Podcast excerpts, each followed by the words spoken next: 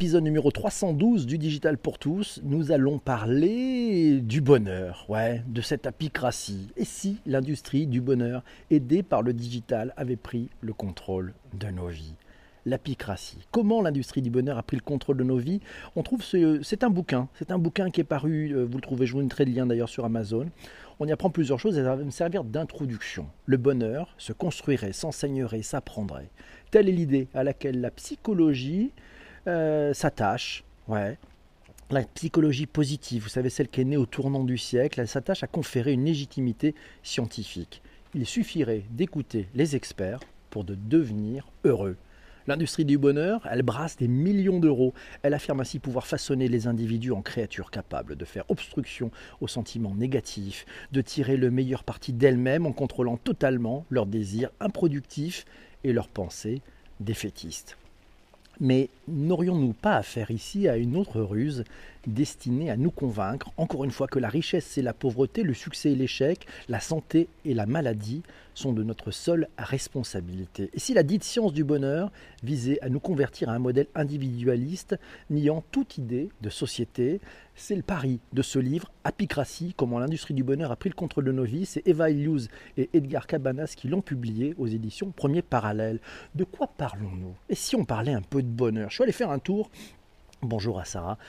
sur, sur dicophilo.fr pour la définition du bonheur. Qu'est-ce que c'est que le bonheur? Le bonheur, on y apprend, c'est un état de satisfaction complète caractérisé par sa stabilité et sa durabilité. Il ne suffit pas de ressentir un bref contentement pour être heureux. Une joie intense n'est pas le bonheur, un plaisir éphémère non plus. Le bonheur, c'est un état global. La femme et l'homme heureux sont des gens comblés, des êtres comblés. Ils vivent une forme de plénitude. Leur situation est stable, elle présente un équilibre et seul un élément extérieur pourrait la modifier. C'est la définition du bonheur selon Dico Philo. Intéressant. Patrick nous dit pas un jour ne passe sans que dans les médias, les réseaux sociaux, les blogs, nous soyons exposés au bonheur. Il a trouvé d'ailleurs un extrait d'un magazine People, Psychologie positive, Pensée positive et la tyrannie du bonheur que celle-ci nous infligerait, vendue par des coachs, des livres de développement personnel, des applications de téléphone ou des thérapies, la quête perpétuelle de bonheur ferait surtout celle celui d'une industrie ou d'une vision individualiste de la société. Voici un bon sujet de réflexion, nous dit Patrick. Et oui, c'est un business le bonheur. Et oui, car vous avez même des startups de l'apitech. Eh oui, il y a même l'apitech. On avait parlé de la French Tech, de la Food Tech. Eh ben voilà, il y a l'apitech. Voilà. Et puis il y a même un Apitech Summit en 2020. Ça sera le mardi 28 janvier 2020. Nous dit Apicratie, l'injonction au bonheur la jonction au bonheur. Le bonheur peut-il être dicté? Faut-il apprendre à être heureux? Merci Laura pour ce partage. Ce qui est sûr, c'est que le bonheur, c'est un instant, une émotion, un moment, euh, nous dit Shadia, et elle dirait que le digital amplifie la sensation de bonheur. Les liens, les outils digitaux aussi d'ailleurs, permettent d'apprendre peut-être la culture du bonheur. Merci Shadia. C'est Alex, il nous dit Apicratie, où la vie de bisounours est devenue une usine à bonheur personnel. En cherchant un peu, Apicratie n'est pas dans Wikipédia. L'apicratie est issue d'un dogme littéraire qui prône le bonheur personnel et le développement du bien-être par le truchement de l'autosuggestion et des mille et une façons de se convaincre soi-même. Mais cette apicratie, qui déborde d'ondes positives, nous signale Alex, et de bons sentiments, est en train de créer l'effet inverse du mouvement du bonheur, car on le constate de plus en plus. Les écrivains modernes commencent à dénoncer l'apicratie comme une dictature du bonheur et une prise d'otage de la réflexion personnelle pour cesser de se plaindre et de redevenir à l'état antérieur du développement personnel qui devient l'objet de manipulation des gens pour leur faire croire au bonheur. Et oui, on dit toujours, les gens heureux n'ont pas, n'ont rien à dire. Et oui, c'est peut-être ça aussi le sujet. Et puis avec le digital. Et si on parlait aussi du business du like, mais oui, parce que le like nous donne des petits moments de bonheur. Alors, petits moments de bonheur, et puis il nous en faut d'autres, toujours du like, du partage, du retweet. Et puis le business du selfie avec le digital. Miroir, mon beau miroir, fait la joie d'Instagram et autres applications de mise en avant de soi. Et ces photos du monde parfait sur Instagram, on en parle, c'était censé nous donner du bonheur ou pas? Pas forcément. Hein. Venez donc dans le virtuel, nous dit Laurent. Il a peut-être raison. Et ces quatre lettres qui nous disent que l'apiculture bourdonne à l'oreille des coachs. Ah, c'est bon, il faut l'ajouter à Wikipédia. Il va l'ajouter à Wikipédia, l'apicratie. C'est Isabelle qui nous dit qu'il faut accueillir ses émotions et le bonheur en fait partie. PPC apporte quand même sa même dose, sa dose de bonheur matinal, nous signale Jean-François. Merci beaucoup. Et oui, et le H n'est pas muet. Ah, je suis le bonheur réincarné, nous signale Alex. C'est pas faux, peut-être que c'est pas faux. Mathieu nous dit tiens, le bonheur, une mesure susceptible d'être mesurée et quantifiée. L'ONU, avec le World Happiness Report et l'OCDE, avec le Better Life Index et le Better Life Initiative. Voilà la World Happiness Report 2019. Et oui, je vous donnerai le lien là aussi dans les notes d'épisode et vous le retrouvez sur le site ledigitalpourtous.fr, worldhappiness.report. C'est le septième rapport sur le bonheur mondial. Le premier, il a été publié en avril 2012 à l'appui d'une réunion de haut niveau des Nations Unies sur le bien-être et le bonheur, définir un nouveau paradigme économique, ça s'appelait ça. Ce rapport, il présente les données mondiales disponible sur le bonheur national et passe en revue les preuves concrètes issues de la science émergente du bonheur montrant que la qualité de vie des personnes peut être évaluée de manière cohérente, fiable et valide par diverses mesures subjectives de bien-être collectivement appelées, puis dans les rapports ultérieurs comme bonheur. Chaque rapport comprend des évaluations mises à jour et une série de chapitres commandés sur des sujets spéciaux, approfondissant la science du bien-être et sur le bonheur dans des pays, des régions spécifiques. Il y a souvent d'ailleurs un thème central cette année, ils se sont concentrés sur le bonheur et la communauté, comment le bonheur a changé au cours des 12 dernières années et comment les technologies de l'information, la gouvernance et les normes sociales influent sur les communautés. Je vous conseille de lire worldhappiness.report. Vous le trouverez dans les notes d'épisode. Massion nous dit comment va la vie. Votre vie ne se résume pas aux froids chiffres du PIB et autres économiques. C'est ecdbetterlifeindex.org/fr. Vous avez le lien dans les notes d'épisode. Comment va la vie? La vie s'améliore pour certains, mais plusieurs aspects du bien-être sont à la traîne. Les inégalités peuvent toucher tous les aspects de la vie. Les difficultés des immigrés en matière de bien-être sont nombreuses. Il y a un fossé entre les citoyens et leurs institutions. Là aussi, pas mal de lectures.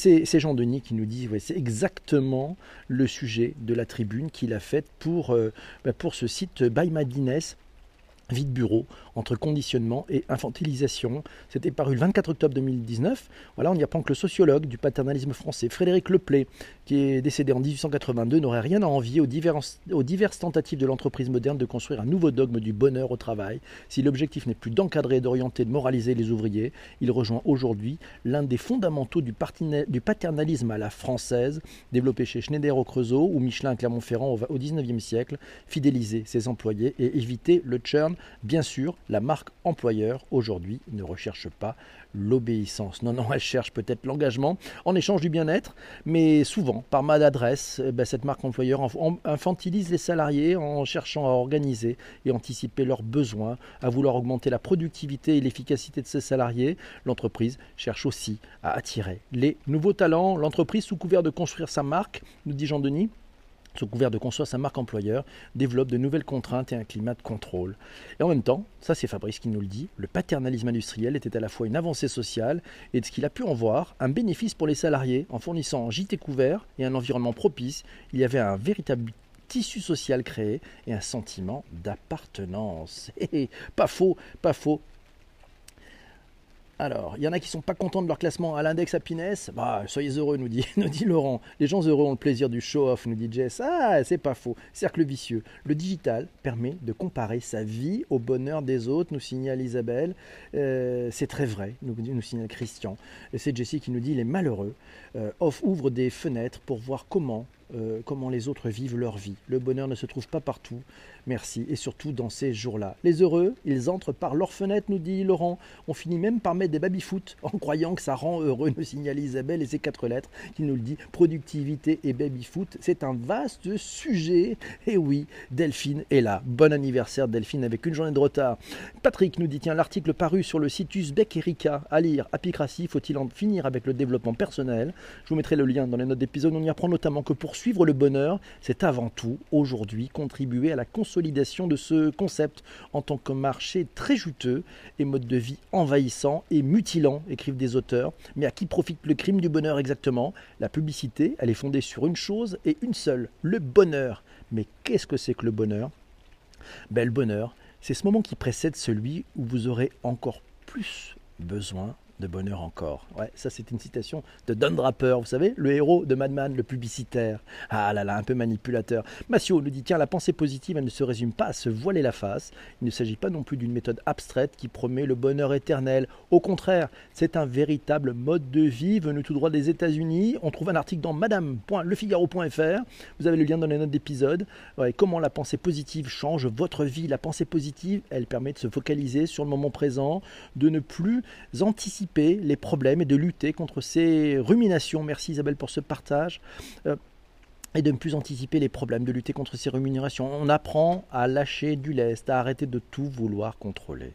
Par la force des choses, on est obligé d'être dans l'acceptation. C'est Antoine Pélissot qui l'affirme. Euh, ben il faut accepter ses propres échecs et déceptions et ne surtout pas essayer de se masquer sa tristesse ou sa souffrance. On apprend toujours dans cet article de nombreux dirigeants sont déjà adeptes de la pensée positive et l'intègrent dans leurs entreprises. Séminaires bien-être, coaching de relaxation, psychologues spécialisés. On apprend à mieux se connaître, à mieux cerner ses ressources, à se concentrer sur les tâches auxquelles on est apte. Bref, en somme, on, on apprend à être plus efficace et surtout, on sait dire stop quand cela s'avère nécessaire. Il faut aimer pour trouver le bonheur, nous signale Jess. Et c'est Sarah qui nous dit le bonheur, c'est d'être heureux malgré nos malheurs. Ah, c'est pas mal ça. Fabrice nous dit tiens, c'est un vrai bon sujet. Sans paraphraser Jean-Denis et Patrick, son impression est que l'on tourne autour d'un héritage New Age et d'un bouddhisme vidé de sa substance. La question, selon Fabrice, peut être celle d'une instrumentalisation par l'entreprise d'un besoin réel de reconnexion. Et puis il rajoute qu'une quête de soi et de sens à l'aide de prothèses techno apps et autres euh, dispositifs, euh, le tour pour in fine, le tout pour in fine gagner en productivité. Depuis de l'invention de la psychologie pour sélectionner les travailleurs selon leurs capacités, l'entreprise a toujours cherché des gains de productivité en utilisant la, la conformation de l'individu.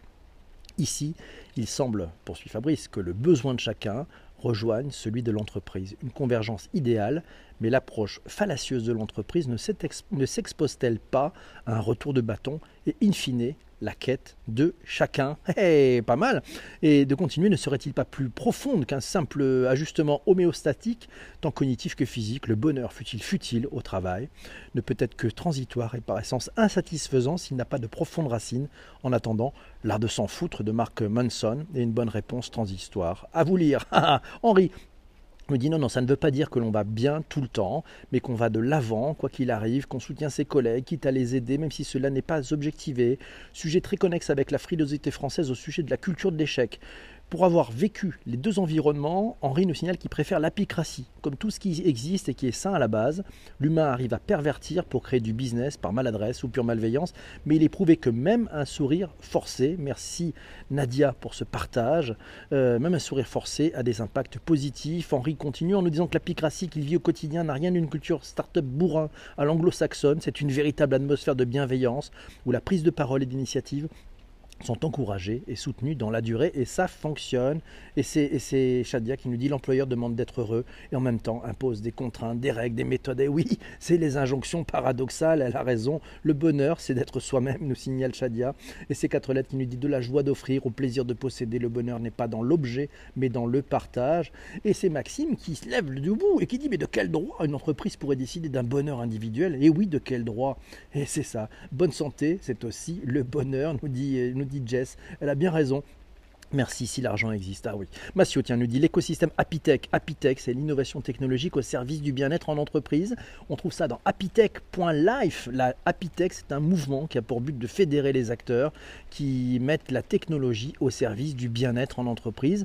Et ça permet de labelliser les startups et les entreprises qui apportent une valeur ajoutée dans ce domaine. Et puis, il y a même, tiens, une application. Le bonheur, oui, il y a une application pour ça. Quand on disait que le digital est partout, c'est complètement fou il y a une application pour ça, et c'est l'ami Massio qui nous l'a trouvé. Et oui, c'est happify.com, ouais, évaluer votre niveau de bonheur. L'application, elle se propose d'aider chacun à réguler son état émotionnel, à suivre son score de bonheur et à lui donner un bilan quotidien de sa santé émotionnelle. Et oui, alors par contre, pas de chance, c'est pas gratuit. c'est pas gratuit, l'application est payante. Bonjour à Patrice, bonne journée aussi. Soyez vous-même, nous dit Chris. Même les autres sont déjà pris. Fameuse situation. C'est pas mal, c'est bon. Allez, soyez heureux pendant les grèves nous signale Alex. Il a gagné du temps. Et oui, ça c'est plutôt pas mal. Alors pour aller plus loin, tiens, si on allait un petit peu plus loin, Et c'est Shadia qui répond à Maxime en disant Mais oui, quand cette injonction du bonheur est dénuée de sens, et oui, ça pose un problème. Alors c'est peut-être pour ça d'ailleurs que les entreprises aujourd'hui sont en train de, de, travailler sur le purpose, vous savez, sur le sens, le pourquoi, le why.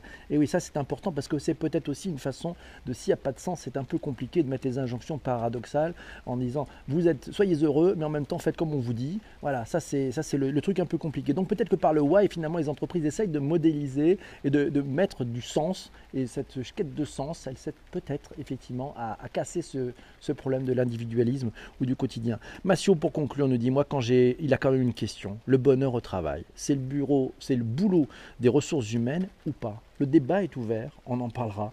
Et c'est la loi Pacte, et elle a raison, Shadia, c'est la loi Pacte qui impose du sens. Et c'est Laurent mot de la fin. Soyez heureux, comme on vous dit, voilà, ne posez pas de questions, soyez heureux.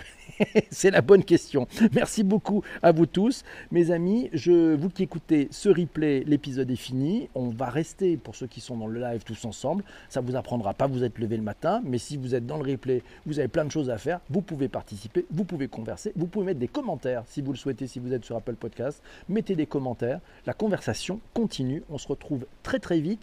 On a un épisode formidable qui se prépare. J'en parle tout de suite en direct avec ceux qui sont avec moi sur Twitter. Ciao, ciao.